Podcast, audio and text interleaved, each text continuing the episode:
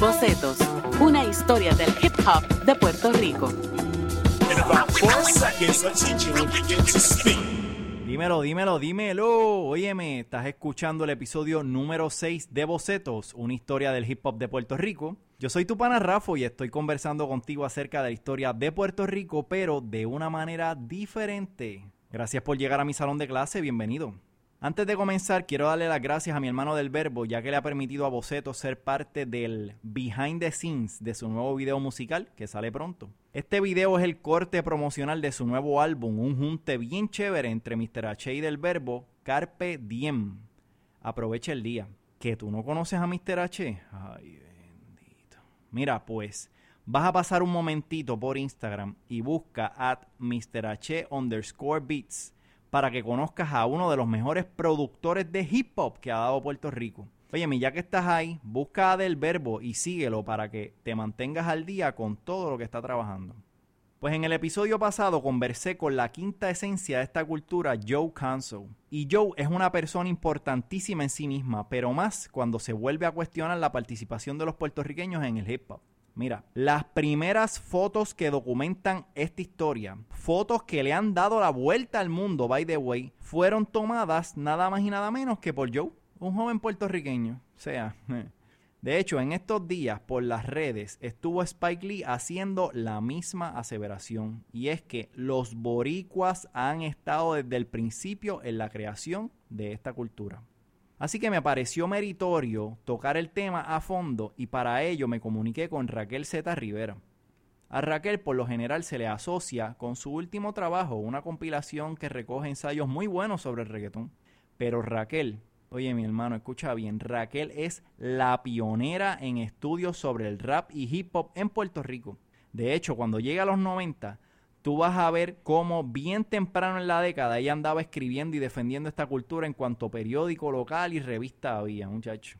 Y después que escribió su tesis para rapear en puertorriqueño, se fue para Nueva York a seguir entrevistando, conociendo y estudiando a los puertorriqueños y puertorriqueñas que participaron en la creación de esta cultura, de la mentoría de Juan Flores. ¡Wow!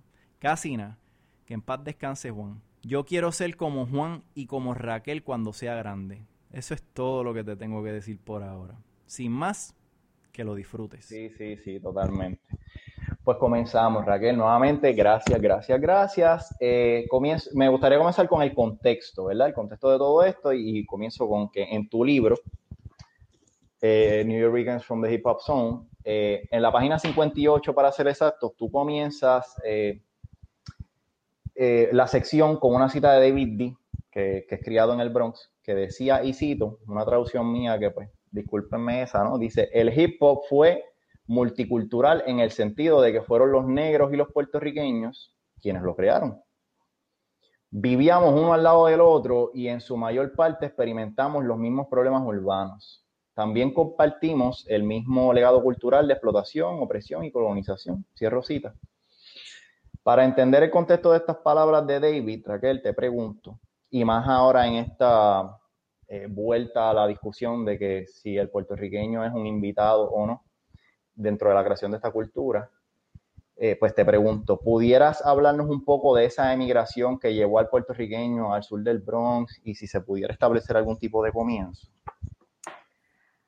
Pues ya desde fines del siglo XIX, y, y, voy a hacer como que lo más posible la historia simultánea, entre la comunidad afroamericana del sur de los Estados Unidos y los puertorriqueños. De ambas comunidades, perdón, ya iba entrando gente y se estaban formando comunidades afroamericanas o afroestadounidenses y puertorriqueñas en Nueva York. También cubanas, había eh, la gran diferencia en términos de los puertorriqueños comparados a otros grupos caribeños y latinoamericanos es que en los 20 y los 30 aumenta la cantidad de gente puertorriqueña que está entrando a Nueva York.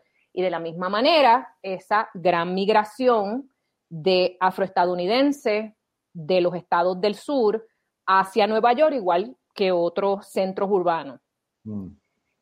Estas comunidades se van asentando o en los mismos vecindarios o en vecindarios que ponle, en el caso de Harlem Central y East Harlem, pues uno es mayoritariamente puertorriqueño, pero también hay muchos afroestadounidenses que viven ahí, y de la misma manera en Harlem Central es mayormente afroestadounidense, pero una gran cantidad de puertorriqueños que también viven ahí.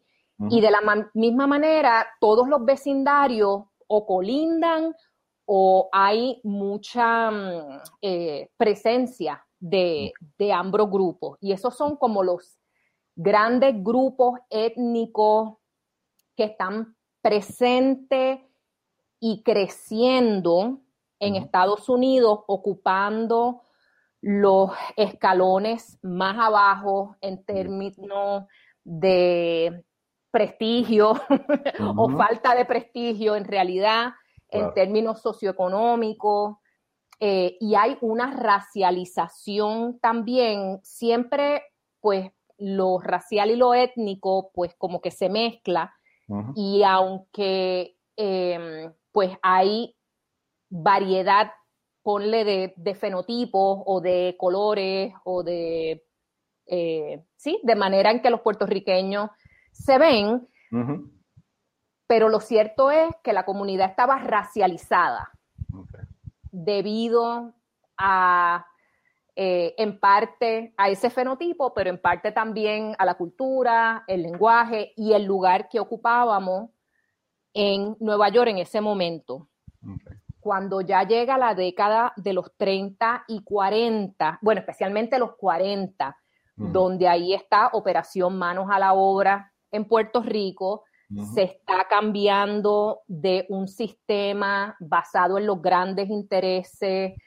eh, de la agricultura, que los dueños pues son de Estados Unidos mayormente, se está cambiando a una economía basada en la manufactura, más tarde las compañías petroquímicas, pero lo cierto es que la manera en que se estructura la economía en Puerto Rico, no hay cama para tanta gente.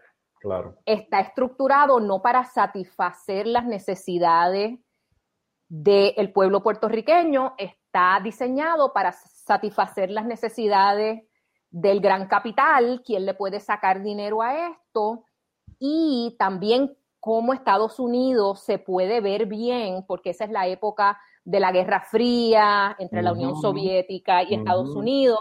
Entonces, de la misma manera que Cuba era como que la vitrina del Caribe y mira qué bien está la Unión Soviética que los ayuda, pues de la misma manera Puerto Rico se tenía que ver bien, ¿verdad? Para que el mundo viera, los Estados Unidos, mira las cosas tan maravillosas que hacen en Puerto Rico. Claro, eso quiere decir que supuestamente sobra, grandes comillas, sobra mucha gente, según este modelo económico brutal y asqueroso.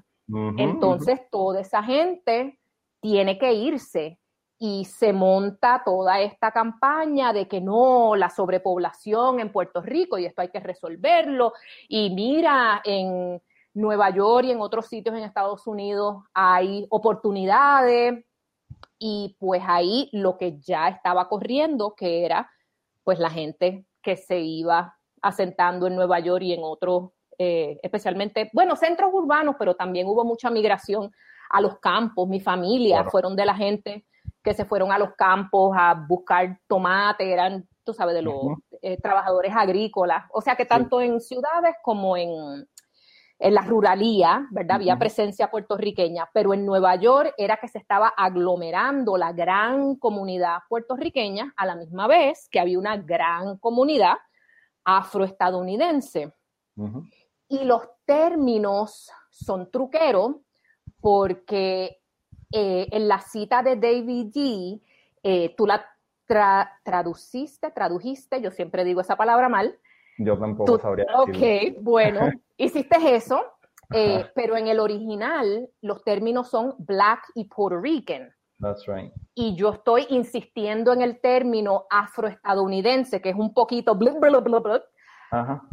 pero quiero enfatizarlo porque entonces es como que, que no hay black Puerto Ricans, o sea, Mm. con una gran comunidad negra puertorriqueña y con nuestra tendencia específica puertorriqueña, con el racismo a nuestra manera, eh, ¿verdad? Pues decir negro, vers- negro versus puertorriqueño, como que los muchos puertorriqueños no son negros, bueno, pues es una gran trampa del lenguaje. Y lo estoy explicando, ¿verdad? Como que, pues, para, porque es que tenemos que salir de esto. Esto está bien ridículo. Sí.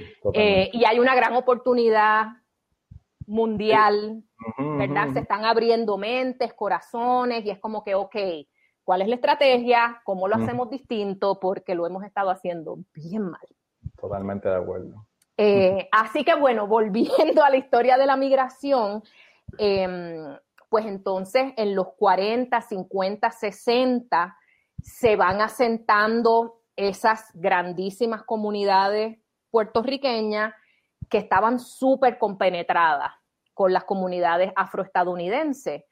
Y como dice la cita de David D., o sea, es la gente jangueando juntos, van a la escuela juntos, tienen trabajos bien similares, eh, y hay un sentido de, eh, de integración, o sea, no que no habían problemas, no que los puertorriqueños dentro de nuestro racismo particular, eh, no aún negros puertorriqueños, hay, hay como que toda, y hay una literatura súper interesante de mucha gente negra del Caribe, no solo puertorriqueños, jamaiquinos, eh, de Barbados, que entonces como los afroestadounidenses ocupan ese lugar tan como que son lo peor de lo peor según el racismo de los Estados Unidos, pues entonces otros grupos negros llegan y dicen, no, no, no, pero no somos como ese otro grupo, nosotros somos distintos.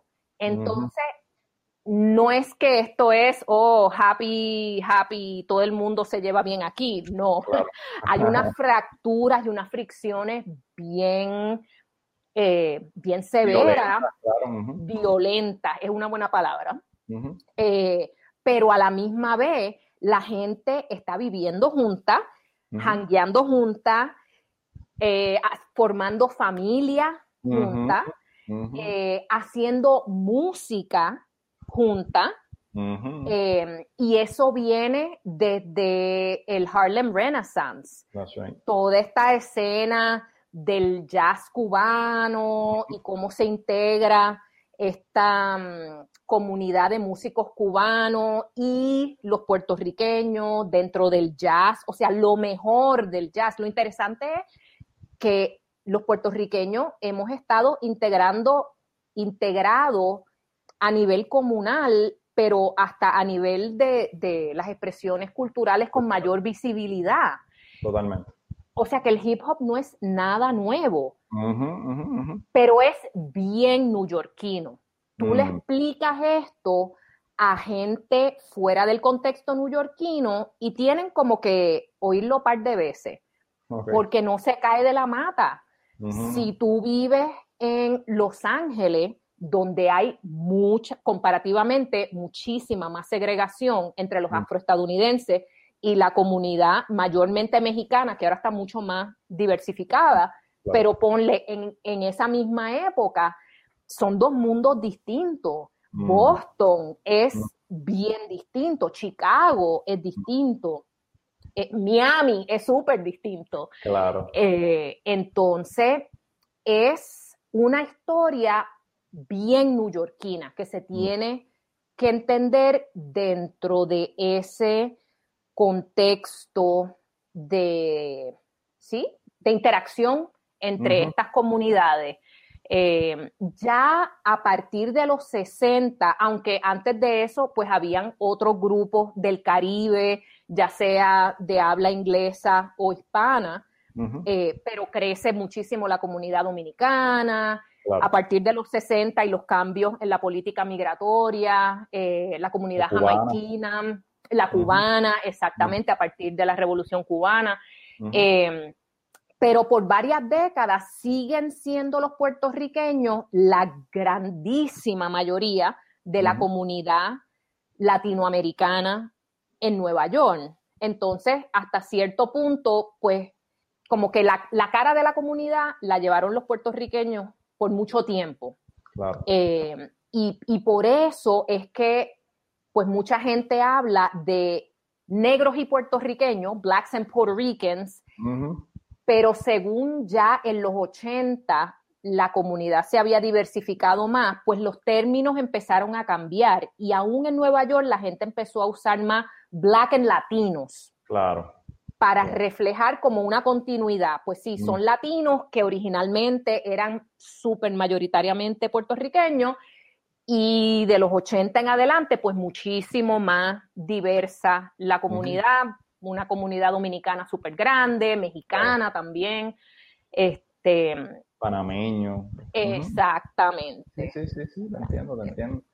Mira, eh, me pusiste a pensar 500 mil cosas con eso. Cuando hablaste de la ruralía y que tu familia eh, participó de esa migración, me acordaste que mi papá siempre me ha contado que los Acevedo salieron de 50 eh, um, y llegaron a Allentown, Pensilvania, a coger fresas y mi papá me dijo que una vez se empezó a apoyar con las fresas y eso se, regresó a Puerto Rico porque él decía, mira, si, para estar, estar cogiendo fresas, mejor cojo eh, palo caña en Puerto Rico, ¿me entiendes? Entonces es como que esa fue otra realidad, ¿cierto? Y en New Jersey llegaron a muchos um, espacios también allí eh, hacer trabajos que, que, eran así mismo de va y ven, era por temporadas, iban y hacían algún tipo de trabajo eh, de agricultura y entonces regresaban y se, se mantenían, ¿verdad? Que es algo que yo he tratado de dejar bastante claro cuando hablamos de la inmigración puertorriqueña, de que no fue solo Nueva York, pero lo de Nueva York pues es un fenómeno. Eh, es tan fenómeno que algo que yo siempre recuerdo, habiendo criado acá en los 80, que, que siempre se decía, mira, fulano se fue para Nueva York y Nueva York era igual a Estados Unidos. Y te doy un Recuerdo. ejemplo. Tengo este ejemplo de que yo me fui en el, para Nueva York precisamente en el 93 Estuve varios años por allá y regreso una semanita y entonces tengo un pana que me dice, mira, ¿y en dónde en Nueva York estás viviendo? Y yo le digo, en Nueva York. Y él se molesta conmigo y me dice, no, no, pero ¿en dónde? Y yo, en Nueva York. Y entonces él cae y dice, ah, ok, ok. Por, porque Nueva York era igual a sal, irte para afuera, irte para afuera, tú sabes. Exacto. Este, que eso es un, eh, una marca que se quedó en la, en la, lengua de nosotros precisamente porque fue lo que tú estás contando, eh, bien, es bien impactante. También estabas mencionando, y, y, lo lograste, pero ese movimiento de los negros del sur hacia Nueva York que coincide, ¿desde dónde empiezan a salir ellos? Que tú, que tú hayas estudiado, New Orleans, eh, eh, las Carolinas. Sí, es todo como que exactamente, las Carolinas, este Luisiana, Georgia, sí, todos esos lugares marcados por lo horrible de la esclavitud en siglos pasados, que después que se supuestamente transformaron las leyes, ¿verdad? Pues seguía siendo un sistema económico de nuevo basado en la explotación de la mayor parte de la gente. Em, se empiezan a abrir las mismas oportunidades, entre comillas, que los puertorriqueños fueron buscando a Nueva York, pues eso era lo mismo que atraía a los afroestadounidenses del sur de Estados Unidos hacia las grandes ciudades este, del norte, de... Sí, sí, también pienso que el, fenómeno este de que en el sur todavía seguía siendo y sigue de alguna manera un poco más conservador y tradicional y entonces pues ir un poquito más arriba es conseguir, digamos, algún tipo de más libertades, menos, menos persecución. Todavía el linchamiento en el sur estaba bien violento y todas esas cosas. Exactamente. Capi, capi, capi. Entonces también hablaste algo de lo puertorriqueño y lo negro, este, que me dan ganas de preguntarte algo por ahí, pero déjame seguir por acá y no sé, ahorita, mira. Apúntalo, no se te olvide. Sí, no, no, no, no creo que se me olvide porque es que a mí me gusta mucho como tú lo discutes en tu libro, eh, mira, déjame traerlo, anyway. Um, la puertorriqueñidad se convierte, particularmente en Nueva York, se convierte en una, en una identidad by itself, que antes de identificarse como negro, un negro puertorriqueño va a decir que es Puerto Rican, ¿verdad? Basado en lo que acabaste de mencionar ahora, que en el presente que estamos viviendo, que está habiendo más apertura, no solamente ideológicamente, sino también este, emocionalmente hablando, mucha gente, ¿verdad? Algo que de, de las muchas cosas positivas que todavía se pueden hablar acerca de la globalización y de la, manera esta en que nos hemos acercado aún más, es que no solamente nos llegan las noticias más rápido y todo está en nuestra cara y es como que el mundo se acercó demasiado y entonces quizás por eso sufrimos tanto eh, todo lo que pasa, pero a la misma vez este, para los que estamos interesados en aportar a, a, mejorar este mundo que hemos heredado, el disparate este que hemos heredado, también nos da para pensar, para pensar. Y entonces pues ¿de qué forma tú entiendes que uno pudiera abrir ese diálogo para hablar acerca de lo de que lo black no le pertenece solo a los afroestadounidenses?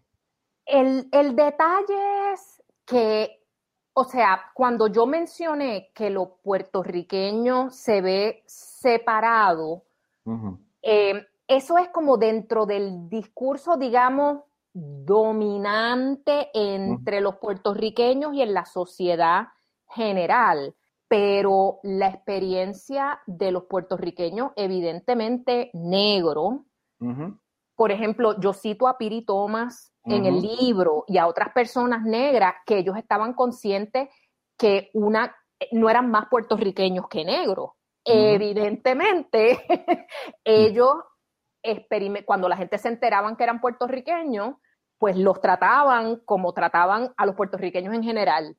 Pero al verlos evidentemente negros, pues también los trataban como personas negras independientemente de dónde fuera su procedencia. El sur de Estados Unidos, el Caribe, no me importa. Ustedes todos son iguales.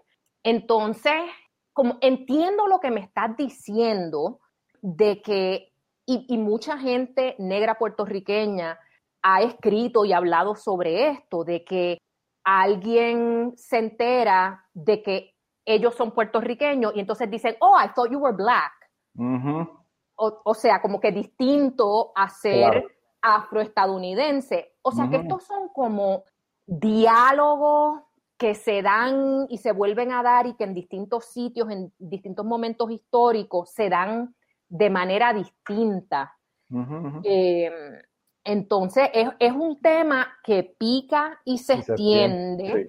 Em, y ahora mismo hay personas, activistas, pensadoras, pensadores, proponiendo estrategias. Y, y yo estoy como bien pendiente, como que, ok, ¿qué tiene más sentido? Porque estas definiciones no son eh, como que no son naturales, no son obvias, son construidas y a través del tiempo se transforman y se pueden transformar a propósito. Entonces, por ejemplo, hay un grupo de especialmente eh, activistas que son también eh, scholars, pensadoras, investigadoras, eh, afro-latinas, afro-latinoamericanas, proponiendo que esta cuestión, o sea, como que para bregar con la cuestión de los puertorriqueños, son primero puertorriqueños y después viene su identidad racial, están problematizando eso de manera bien productiva y bien, este, sí, como que sugiriendo, ok, son distintos caminos, que podemos tomar aquí para dejar esta changuería de que, ay, no, nosotros somos una gran familia, una gran cultura, el racismo, eso es cosa, se lo inventaron los gringos, nosotros somos aquí como que otra cosa. Y sí, hay unos pequeñitos problemas eh, cuando, pues, nuestra historia de racismo es igual de violenta, pero es distinta, se da de distinta manera y es igual de horrenda y asquerosa y hay que cambiarla igual. Entonces, eh, pues no sé, quizás he dicho mucho bla, bla, bla. No, no, no, no, pero yo... ¿no? Pero mira, ahora fíjate esta, cuando dijiste el racismo, ah, eso es allá de los gringos, me recordaste que me parece que fue en mayo o um, a principios de junio, que este individuo conocido como Coscuyuela, después de la muerte de Floyd, ya me acordé, después de la muerte de Floyd, él llegó a decir la frase que debe ser icónica para discutir estas cosas. Él dijo que los prietos no son negros. Él hizo un, live en, su Instagram. No, no, mira, que yo no sé, esos, problemas están pasando allá porque es que los prietos no son negros. Y, yo creo que él quiso decir cosas como la que tú estás diciendo, es que eso es algo de allá, porque, y entonces acá somos prietos y, no es lo mismo, y toda esta problema de, que hay que hablarlo un poco mejor y de muchas más maneras para seguir dialogándolo hasta que entonces todas las estratas sociales en Puerto Rico lo tengan un mejor conocimiento de esto, porque mano, está bien loco. Cuando él dijo eso, yo, yo me quedé como que, wow, los prietos no son negros. What does that mean? You know? Pero de nuevo, eh, eh, esa frase es para seguir discutiendo que en Puerto Rico hay muchos sectores, no todos, por supuesto, pero hay muchos sectores que siguen viendo eso como un problema de Estados Unidos, porque pues aquí, como el ICP logró, ¿verdad? Esto es una de las tantas instituciones que yo digo que lo lograron. Esta eh, democracia racial y armonía, etcétera, y aquí chichichija, tú sabes, este, sin, sin entrar en los detalles de que eh, en, toda situación social, incluso ahora en la pandemia, los negros siguen siendo los más eh, afectados en todo esto. Lo vimos en María, eh, lo vimos en los terremotos y lo estamos viendo ahora en la pandemia. Cada vez que la gente dice, no, aquí estamos todos el, pasando lo mismo, y yo, mm, mm, está bien, estamos dentro de una pandemia que es global, pero dentro de ella las mujeres y los negros están pasando unas situaciones bien diferentes a las que pasa el resto del mundo. Y no hay nada de malo con decirlo así, este, ¿verdad? Um, Mira, eh, dicho todo esto, parece que no, pero sí. Volvemos un momentito al tema sobre el hip hop. Y por lo que tú me explicas, por lo que tú me explicas, por lo visto, pues estamos viendo que sí hay unas, ¿verdad? Hablando acerca de lo de la emigración, sí hay, sí hay unas experiencias y unos tiempos y espacios que los negros, o para seguir utilizando tu lenguaje, afroestadounidenses y los puertorriqueños estaban compartiendo. Pero como las cosas no son solo blanco y negro, que siempre hay zonas grises, déjame entonces traerlo entonces de nuevo a tu libro cuando dices que la participación del puertorriqueño en la creación del hip hop va a depender de la localización. Y la palabra que tú usas clave dice neighborhood. Y del elemento a practicar. Y la palabra que también tú usas es art form. Eh, así que tú no estás diciendo que no, tú solamente estás diciendo que vamos a romper esto y a desmenuzarlo un poquito más y eso a mí me gustó muchísimo. Así que, pues, háblame un poco de esto, por favor, porque estás levantando unos asuntos de raza e identidad bien chévere que, me parece bufiado, que valdría la pena discutir. ¿Me, me expliqué?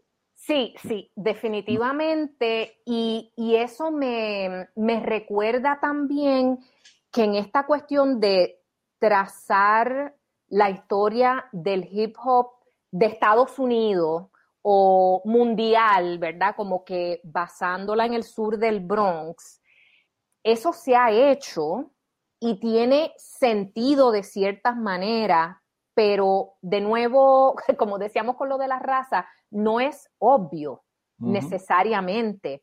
Eh, y hay muchas influencias y esa, mm, esa mirada eh, bien enfocada en el sur del Bronx, pues no, no es algo que, no está contested, eh, bajo la mirilla, como que hay gente de otro espacio, eh, ya sea Brooklyn o ya sea California, que dicen, espérate, espérate, pero entonces surgió en el Bronx, nosotros hicimos todo el popping and locking, es algo bien específico del West Coast, ay, entonces como que de momento la manera en que se cuenta la historia deja a cierta gente fuera.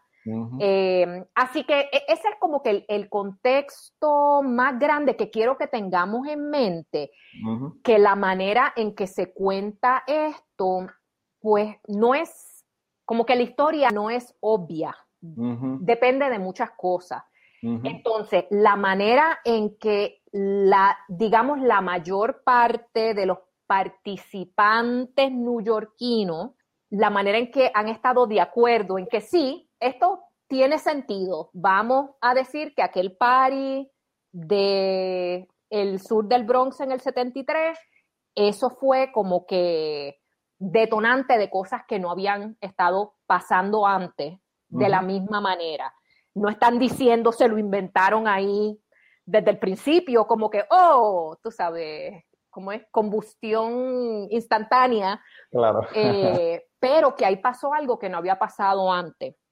Que no estoy diciendo que no, no sea cierto, pero si tomamos ese espacio que es el sur del Bronx como punto de partida, un lugar donde no es que está la zona afroestadounidense aquí y la zona boricua, no, no, no, no, no. Ese es un lugar donde la gente intensamente de estas dos comunidades estaban viviendo, jangueando, haciéndolo todo juntos, peleando en gangas unos con los otros, unos contra los otros. ¿Verdad? De ahí es que sale todo, pero aún dentro de ese contexto, las personas que eran mayoría dentro de los elementos musicales de esa cultura, si aceptamos también eh, la manera en que se cuenta la historia del hip hop, que es que hay ciertos art forms, eh, ciertas artes que son como que los elementos principales, que es el graffiti, el baile, eh, la música, que entonces se divide en rapear y la gente que está disjoqueando. El elemento musical, hay participación de DJ y de raperos y raperas boricua, eh, la música boricua y de otros grupos de descendencia latinoamericana es súper vital dentro de eso, pero aún dicho eso, la verdad es que la mayor parte de la gente que estaba rapeando y que estaba disjoqueando eran afroestadounidenses. Y la verdad es que la mayor parte de la gente que se estaba destacando como bailadores y bailadoras eran boricua. Mm. Y en el graffiti, por eso fue que yo casi no toqué el graffiti, porque a nivel cultural el graffiti no solo tiene gran cantidad de afroestadounidenses, boricua y personas consideradas blancas dentro del contexto de Nueva York, que eso incluye eh, italiano, eh, irlandeses, este, esos son como que los grandes grupos étnicos, ¿verdad? Eh, gente judía también. Entonces, pues como los puertorriqueños no dominaban numéricamente, estaban presentes, y todo el mundo lo sabía, pero no dominaban numéricamente en esa, en esas eh, artes musicales relacionadas a la música, y eso es lo que se comercializa y se expande de una manera que ninguna otra cosa se expandió de la misma manera, ni lograron empaquetarla para sacarle mucho dinero como lograron hacerlo con la música. Pues sí, los bailadores y las bailadoras pues tuvieron así como que su momento de estar como que en par de películas así que corrieron muchísimo, pero no pasó lo mismo que con la música. Entonces, una vez esa música se empieza a entender como algo afroestadounidense y, ¿verdad? Dentro de los términos más comúnmente usuales, black o African American, que no incluye a los puertorriqueños y las puertorriqueñas. Claro. Y eso de momento se empieza a regar primero por todos Estados Unidos, este, hay un reconocimiento entre la comunidad afroestadounidense de que, oh, esta es la nueva versión de nuestra cultura. Digo, con sus controversias, por supuesto, habían generaciones que decían como que, ay, qué basura, ¿qué es esto? ¿Qué dirían los maestros del rock and roll clásico y el jazz? Eh, pero otra gente pues lo estaba viendo como que, oh, pues venimos de los blues, venimos del rock que nos robaron, venimos del jazz, em, y esta es la nueva expresión em, que entonces es difícil para la gente que está en Nueva York y cuando yo estaba haciendo mi investigación en Nueva York en los 90, eh, la, había como un deseo de los neoyorquinos de reclamar lo que ellos y ellas pensaban que era como que la historia, como que espérate, pero no nos quiten a los boricuas de ahí. Y esto no eran solo los boricuas diciendo yo, yo, yo, préstenme atención. No, como David D, me encanta su perspectiva porque él es afroestadounidense y para él está súper claro que mm. esto no es más de él que de Charlie Chase, el jockey, ni de Bomb Five, el grafitero. O sea, como que no, esto lo hicimos juntos. No podemos decir que ellos son como que, tú sabes, como que los adoptados o los invitados que después los podemos patear. Claro, claro, claro. Pero esa es esa perspectiva, ¿verdad? Bien del sur del Bronx, que no tiene sentido en otros contextos. Sí, totalmente. Y eso es mucho eh, que me encanta, me encantó porque retas el pensamiento. Algo de tu libro a mí me encantó cuando tú dices, mira, vamos a desmenuzar esto un poquito más porque eh, sí, utilizando de nuevo a David D, si estuvieron los puertorriqueños desde un principio en esto, yo lo, yo lo pudiera, ¿verdad? No, no que necesariamente tú lo digas así, pero yo, según lo sigo viendo y lo sigo estudiando, lo, lo veo como que fuimos copartícipes en la producción, en cada uno de los elementos, pero lo que tú dices, se destacaron en, en, unos elementos más que en otros, ¿no? Pero también cuando lo traes a Nueva York, pues solo tiene sentido en Nueva York porque te lo llevas para Los Ángeles y entonces allí puede eh, comenzar otra discusión, ¿no? ¿Verdad? Pero um, yo, yo, quería que la gente se llevara eso porque en Puerto Rico el nacionalismo todavía sigue siendo un poquito, sigue siendo ortodoxo. y entonces, eh, donde sea que haya un elemento puertorriqueño y la puertorriqueñía, pues rápido, ¡guau! Y entonces se emocionan y, lo, y entonces no, no lo miran críticamente al contrario, lo miran de manera acrítica y, lo, y es una devoción y una cosa, y, y, está, eh, eh, reconocer la participación del puertorriqueño en esta cultura es muy bueno. Es muy bueno porque algo que yo quiero traer eventualmente a la discusión en el podcast es la de que cuando aquí se habla de que el rap es cultura, lo quieren meter dentro del discurso de, eh, de nuevo, el que levantó el ICP y, Ricardo Alegría Company, que es igual a cultura, porque cuando esta, gente, esta institución decide, pues, ¿qué es, ¿qué es cultura puertorriqueña? Pues mira, la bomba, la plena, whatever. Y entonces dentro de esa selección que era para responder a un estado que estaba en crecimiento, pues de momento tú ves a gente que pelean aquí bien fajado, no, y el rap también, oh, y el reggaetón, y lo quieren meter allí. Y yo digo, ahí no es que hay que meterlo. Eh, el, hip hop es cultura puertorriqueña porque tú lo explicas dentro de su contexto donde nace. En el caso es eh, em, el Bronx, fue de experiencias compartidas con negros, con italianos, con eh, irlandeses, con, y entonces dentro de estas formas, bailando. Mira, Juan, en ese último libro de Juan, que en paz descanse, el de Salsa, Salsa Rising, cuando él está hablando en ese último capítulo acerca de, ahora mismo se me escapa el baile y no quiero coger el libro para, pero que es un baile que se está desarrollando a finales de los a finales de los 60, del baile era de Hustle, cómo se está desarrollando esto a finales de los 60 y la gran participación de los puertorriqueños dentro de este baile, y entre ellos pues estaba Willy Estrada, y de ese hustle sale el Latin y ese Latin Hustle está desarrollando pasos que van a ser bien importantes para lo que es el breaking eventualmente, ¿no?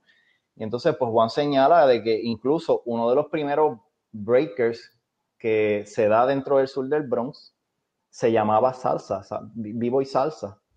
Y, llama, eh, entonces se le sigue a uno explotando la cabeza porque es que como todos estos fenómenos estaban pasando a la misma vez, ¿verdad? Eh, en la manera en que el hip hop se está desarrollando, eh, decimos hip hop, pero en ese momento pues nada, son expresiones culturales, se le llama hip hop del 80 para acá, pero para que la gente entienda, la salsa es que está creciendo, tú sabes, 71, 72, 73, la Fania, eh, eh, Joe, Joe Batán, etcétera, etcétera. Es en ese mismo momento y entonces en, la entrevista pasada que, que, pude entrevistar a Joe Conso, yo pienso que él es el personaje que, que los, los, une a los dos. Porque mientras él estaba tomando fotitos de los Cold Koch Brothers, él estaba también tomando fotos de Celia Cruz, porque están habitando este mismo espacio. Y pues nada, todo para decir, eh, ahora soy yo el que estoy como tú diciendo todo y nada a la misma vez, pero lo que quiero decir es que son, son, los procesos sociales son así de complejos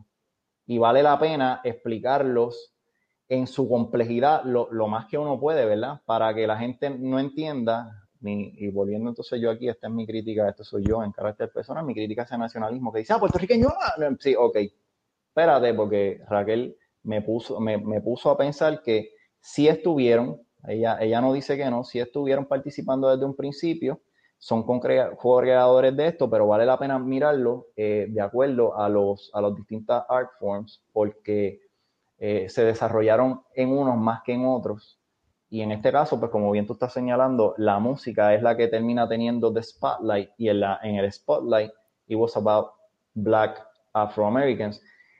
Pues yo en ese libro lo que quise hacer es recoger especialmente las perspectivas puertorriqueñas, ¿verdad? Pero, pero de una comunidad más grande allá de los puertorriqueños, enfatizando el rol de los puertorriqueños, pero a la misma vez, primero, que los puertorriqueños nos las traemos también. Y hay mucho chauvinismo cultural y racismo y etnocentrismo, que entonces tampoco es como que, ay, no nos dejen fuera, nosotros somos unos santos. O sea, si la comunidad afroestadounidense quiere o necesita em, hacer su historia de cierta manera, contar su historia, desde los blues hasta el rock and roll, y quizás los puertorriqueños somos una nota al calce. Mira, eso tiene sentido, especialmente, o sea, está un poco más fuerte para la comunidad puertorriqueña negra, ¿verdad? Que mm. comparte muchas cosas que no compartimos, y yo hablo desde este cuerpo bien blanco, eh, pues no compartimos lo mismo, que entonces mm. tampoco es como que, ay, me dejaron fuera, qué tragedia. O sea, la tragedia es el racismo, la tragedia son las muertes causadas por la violencia del Estado. Como que no, tampoco nos podemos poner con changuerías, nos tienen que incluir en todo, es todo lo mismo, somos unos... No, no, no, no, no, tampoco así. Eh, me lo acordaste ahora y gracias, sí, tienes toda la razón, es el de, si en esta narrativa... Em, hay un autor eh, haitiano que a mí me gusta mucho, Rafael Trujillo, que tiene un libro que se llama Silencing History. Eh, para hacer entonces esta eh, teoría acerca de que es importante prestarle atención a los discursos historiográficos porque todo conocimiento, ningún conocimiento es inocente, ha sido construido por personas dentro de unas instituciones, respondiendo a unos intereses en específico, ya sea para un grado o para eh, el en el caso, por ejemplo, de los intelectuales del 50 y del 60 en Puerto Rico, para responder al Estado que se estaba formando, etcétera, ¿verdad? O sea, el asunto es eh, mirar la, la construcción de la historiografía de manera crítica, pero también él va un poquito más allá de que esto no es solamente ser un rebelde sin causa, sino como que fíjate en quiénes son los que están escribiendo entonces la historia. Y cuando viene la historia del hip hop, pues uno se está fijando que son unas comunidades marginadas en específico también, entonces no es que tú vas a entrar a criticarlos de un cantazo como que ah, ellos se están adjudicando esta historia porque el hip hop es igual a blues, a jazz y la continuidad, sino que ellos han sido sujetos igual a cero durante todo el tiempo. Ah, es first of all, ¿verdad? Y entonces eh, también eh, todo esto se está dando, repito, hablando de los procesos, de la lucha de los derechos civiles en los 60, en donde todavía sigue el linchamiento, todavía sigue este, e, esta brutalidad hacia los negros y entonces eh, eh, a través del Zulu Nation, por ejemplo, los negros están viendo la oportunidad, vamos a utilizar la palabra que tú estás usando para seguir la clase de la misma manera, los afroestadounidenses, pienso yo, están viendo la oportunidad de mantener, eh, de darle continuidad a este discurso de que esto es igual a nuestra historia. Así que si la van a construir de esa manera, yo no tengo problemas porque, vuelvo y te repito, a través de Trujillo eh, yo aprendí a prestarle atención entonces a quiénes son, porque todo el mundo, todo el mundo tiene derecho a contar su historia, su propia historia. No le pertenece solo a las instituciones ni a los intelectuales. Aquí las comunidades están escribiendo, la dicen que es así, pues mira, yo no me voy a meter con eso. Uno le puede hacer observaciones observaciones a esto, que es parte de lo que tú haces con tu libro, de que, ok, eh, ese ha sido el gran discurso de toda la vida y entonces tú metiste a todos los New Yorkers dentro de esa zona, de, ¿verdad? Porque a mí me gusta mucho el concepto de zona que tú usas para, para eh, eh, unir, unirlo.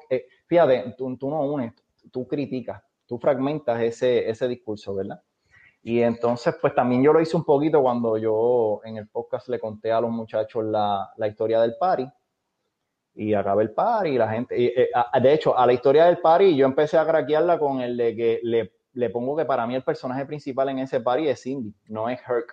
Herc te toca la música, qué chévere, pero si, si, si Cindy no hubiera querido hacer esa fiesta, si Cindy no hubiera querido comprarse ropa, si Cindy, mira, ella fue la que organizó todo, así que eh, para empezar, ese es el, el, primer crack que le veo. El segundo es... Excelente. Sí, no, porque hello, vamos a hablar las cosas como son. Entonces, el segundo crack que le doy es que eso sí pasó, ok, pero esto sale dentro de un contexto y a través de Jeff Chan pude ver lo de que esto ya eran prácticas de paris y fiestas, ¿verdad? Nosotros decimos acá en, Puerto Rico estos rumores de esquina que se estaban dando ya con anterioridad. Y a través de Jeff Chan pude ver, por ejemplo, eh, los paris que estaban haciendo los Ghetto Brothers. A finales de los 60, él los, él los ubica a finales de los 60, que ya la estaban haciendo estos rumbones y entonces viene este eh, agente de una disquera que, by the way, le había, eh, había trabajado para la mania anteriormente y les dice, vamos a hacerles un disco. Y le da un par de pesitos y entonces les hace el disco que se llama Ghetto Brothers Power Fuerza. Y ese disco, entonces, esa música de ese disco, es que los muchachos en el 71 y 72 están tocando toda esa música. Y ahí entonces es que yo vuelvo a explicarle a la gente, si esta es la gran narrativa de que empezó el 11 de septiembre del 73, sepas que esto, esto no fue como que nosotros lo vamos a hacer y empezó aquí, sino que esto está eh, latiendo, son, son, son ritmos y movimientos y cosas que están burbujeando porque la sociedad es viva, la sociedad es viva y así es que hay que tratar de entenderla, ¿verdad? Y eso que me estás diciendo ahorita cuando mencionaste a Willy Estrada, por casualidad, un amigo teólogo que es eh, amigo de la infancia de Willy Estrada, me dijo, ah, para que conozcas a Willy, qué sé yo, ni que tuvimos una conversación, yo creo que como de dos o tres horas. Te recomiendo que entrevistes a Willy, porque a nivel, él, él ha sido consultor de estos documentales recientes contando la historia, pero su perspectiva es bien específica, bien interesante. Y rompe y, encuentra muchos cracks, muchos cracks. Beautiful, no, pues excelente, excelente, excelente. Mira, me quedé con ganas, ya to wrap it up, me quedé con ganas de hacerte la siguiente pregunta y es la de, porque hablando de la inmigración, eh, a mí me resulta curiosísimo y yo digo curioso porque obviamente no la viví, eh, pero curioso intelectualmente de que están estos puertorriqueños que la carreta queda bien retratado, que salen del campo, del campo llegan a San Juan, San Juan él, pone que es la, perla, pero la perla pues es igual al fanguito o a cualquier otro eh, barrio acá en, en la zona metro. Y de ahí salen entonces a un Bronx, que un Bronx que está tratando de ser transformado por la idea esta de Robert Moses, y, es un Bronx que está en plena destrucción, porque la idea de él era, pues, para construir la ciudad del futuro que él quería hacer, este, había que destruir la ciudad, ¿no? Así que a mí, yo digo, wow, esto es, eh, eh, cientos de miles de puertorriqueños están emigrando y atrapados por la historia porque salen de un fanguito para llegar a otro. Cuando uno ve esa foto y uno dice, hermanos, wow, y entonces cuando salen, salen de aquí porque la cita de, el personaje principal en la carreta es, mira, la máquina es la que es el futuro, ahí es que está, tú sabes, y esa ansiedad que tú le ves a él de que, pues si no está aquí, creí que estaba en San Juan y no está, pues nos vamos hacia Nueva York y van hacia allá y, y allá tampoco está, porque se encuentran de nuevo que, que toda esta situación es, es la misma. La modernidad es así de disparatosa, ¿verdad? Y entonces, pues mi pregunta sería, déjame buscarla, perdóname, mi pregunta sería, porque a mí me gusta mucho como tú lo, tú lo traes en el libro, eh, esa emigración se da en el, en el cambio en la economía que se estaba dando. Esto es un Nueva York que pasa de ser a, manufacturero a una economía fundamental de, de, de, de financiero y de servicio. ¿De qué forma, de qué forma ese, ese cambio está afectando tanto a los negros o, a los puertorriqueños, verdad? Pues, o sea, afroestadounidenses y puertorriqueños estaban trabajando en la manufactura, son quienes pierden sus trabajos, son quienes están subempleadas y subempleados o desempleadas y desempleados. Eh, a ellos es que le están quemando sus edificios para que los dueños de los edificios puedan cobrar el dinero de los seguros. Eh, es, es como la expresión más brutal del capitalismo que se da de distintas maneras en distintos lugares, de distintas maneras, y ahí le tocó a esas comunidades en específico, mientras muchas comunidades que las generaciones anteriores habían sido inmigrantes, fueron, ¿verdad? Como que los perseguidos de ese momento a principios del siglo XX o fines del siglo XIX en Nueva York, italianos y irlandeses, pues ya esa gente tuvieron ciertas oportunidades eh, precisamente por esos trabajos en manufactura. Pues ya, pues son clase media, se pueden mudar a Long Island, se pueden mudar a New Jersey, tú sabes, ya hay, hay como un movimiento de clase para ciertos grupos que no hay para los puertorriqueños y afroestadounidenses. Y se perpetúa, o sea, es como que la, máquina los atrapó o el sistema los atrapó. Ay, no, pero qué vagos son, pero qué salvajes. Entonces, para justificar la tragedia humana que no le toca, no es la culpa de las comunidades, es, pues se le ponen todas estas, no, la cultura de la pobreza, eh, no, es que ellos son así, este, no, es que se juntaron con los afroestadounidenses y se dañaron. Es como que, Dios mío, es la máquina. Eh, claro, claro, totalmente, totalmente, sí, sí, definitivo. Me dice lo de la máquina y pienso en Antonio Benítez Rojo, que él hablaba de, él, utiliza ese concepto de la máquina que devora, ¿no? Mm. Pues mira, to wrap it up, propongo hacernos una pregunta o te la hago a ti para que me ayudes a pensarla, ¿verdad? Vamos a ver qué sale de aquí. En un mundo donde parece que la, el social media, ¿verdad? Las redes son lo que dominan. Y cuando hablo de social media, pues me refiero a la fugacidad de la información, esta que da la impresión de que nada está fijo, todo fluye constantemente. Este, ya, ya la noticia de hoy se acabó, mañana hay 20 más y 20 más y, y entonces todo queda bien atrás. Y por lo tanto, la memoria histórica como que sufre una tachadura constante. Y por eso uno se encuentra volviendo a algunos temas como este, de que si el puertorriqueño es copartícipe del hip hop sí o no, o temas como los que hemos discutido un poco aquí de la raza, y otros temas que son igual de importantes, género, etcétera, que hay que estar como que viniendo constantemente a ellos. ¿De qué manera tú crees que uno pudiera atender un poco esta disyuntiva, este dilema de, de dónde yo pudiera fijar algunos de estos temas para que la gente, pues mira, búscalo allí. Este, ya lo habíamos discutido, etcétera. Si es posible hacer semejante cosa o si la única salida es seguir conversándolo. No sé, ¿qué tú crees? Eso es excelente, excelente pregunta. Los libros ayudan, por supuesto, a libros tiene acceso cierta gente, claro. nada más, eh, pero igual ayudan. Eh, los documentales ayudan, las historias bien contadas, aunque sean de ficción, basadas en la historia y que te dan el contexto, también ayudan. Eh, me pregunto si de toda esta cuestión que habla la gente, los digital humanities, eh, mm. no sé si en español se dice las humanidades digitales, tú sabes que de momento hay como que este archivo digital en, qué sé yo, bocetos.com. Eh, y, pues se riega la voz, la gente tiene acceso y, no es lo mismo que estar repitiendo la misma conversación todos los días. Hay como que, ok, eh, qué sé yo, sur del Bronx, ok, mm. aprieta aquí y hay un montón de cosas, este, este, los 70, del 70 al 73 eh, yo creo que, ayudaría, ayudaría y, es, sí, es súper frustrante que, estas cosas, y hasta cierto punto, mira, hay libros sobre el hip hop, hay libros y hay documentales y hay historias bien narradas de ficción donde las y los puertorriqueños somos parte pero pues mucha gente no ha visto eso. Y de momento, qué sé yo, son una persona que tiene un montón de seguidores y dice tres cosas en social media y se forma el revolú de nuevo y hay que contar la historia de nuevo.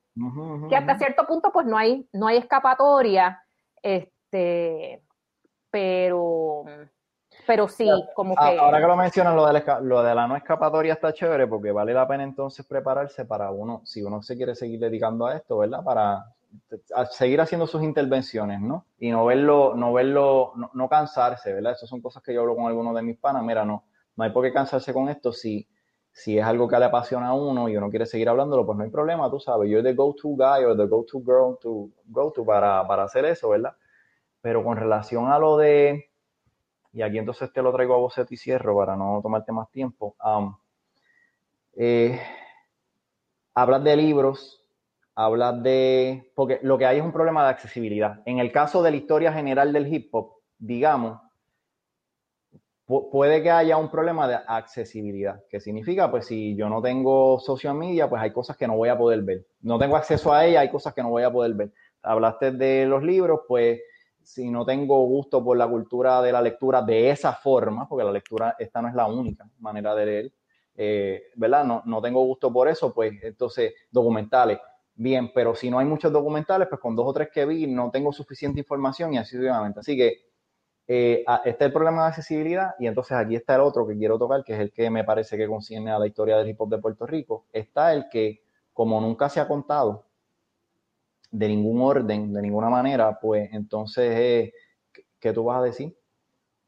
De, de, qué forma tú lo puedes decir. Y entonces, algo que yo, una, una, no sé si ya te lo había dicho por email anteriormente, es un sueño utópico tipo Gargamel, ¿te acuerdas? Aunque sea lo último, que haga lo último, ¿verdad? ojalá me salga. Una, vez yo acabe con este proyecto, pues yo lo quiero llevar hasta el 2019.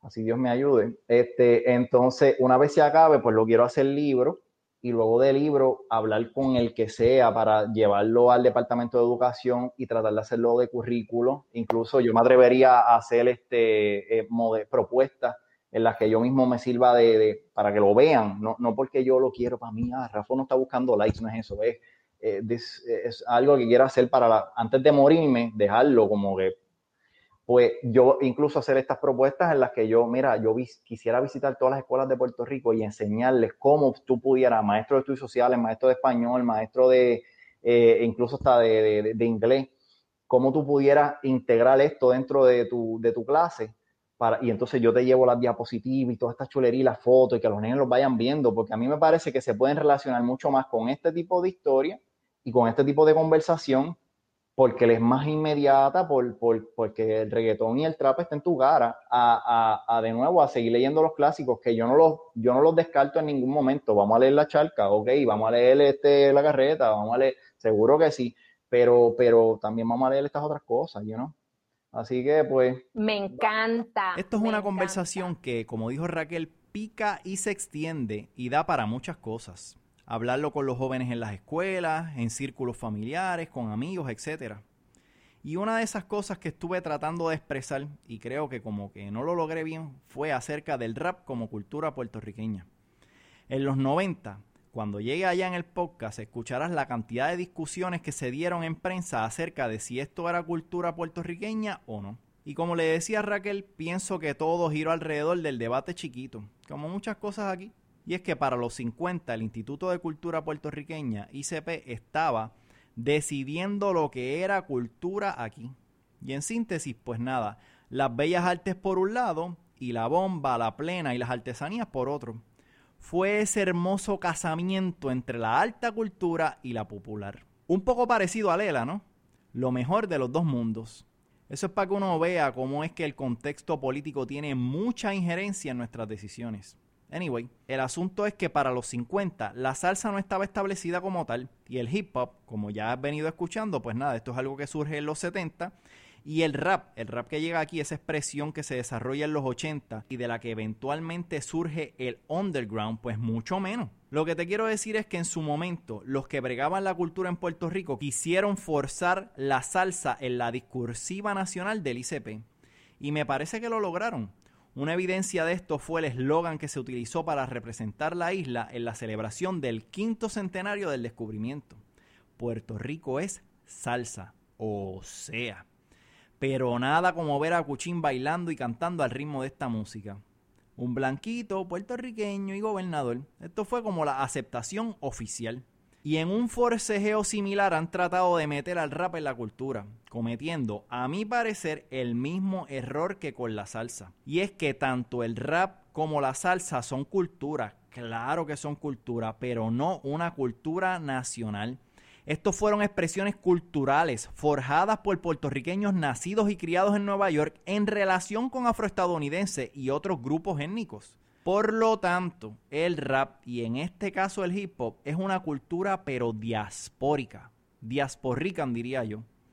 Así que no es una cultura que nos llega de afuera, extranjera o foránea como han planteado y tú vas a ver más adelante. El hip hop llega aquí, como dice Juan, as culture remittance. Es como ese tipo de giro. Yeah, pun intended esa remesa que te llega por parte de un familiar para enriquecer o aliviar un poco tu vida. En fin, es una continuidad cultural. Hay par de cositas de este capítulo que se pudieran desarrollar aún más. Déjame ver cómo lo organizo en la semana y lo brego para el próximo episodio. Te aviso por los stories de Instagram. Para colaboraciones o si según vayas escuchando los episodios conoces de alguien o algo que puede enriquecer la investigación, escríbeme en confianza a bocetos.pr a gmail.com. Recuerda que también me encuentras en Instagram como bocetos.pr.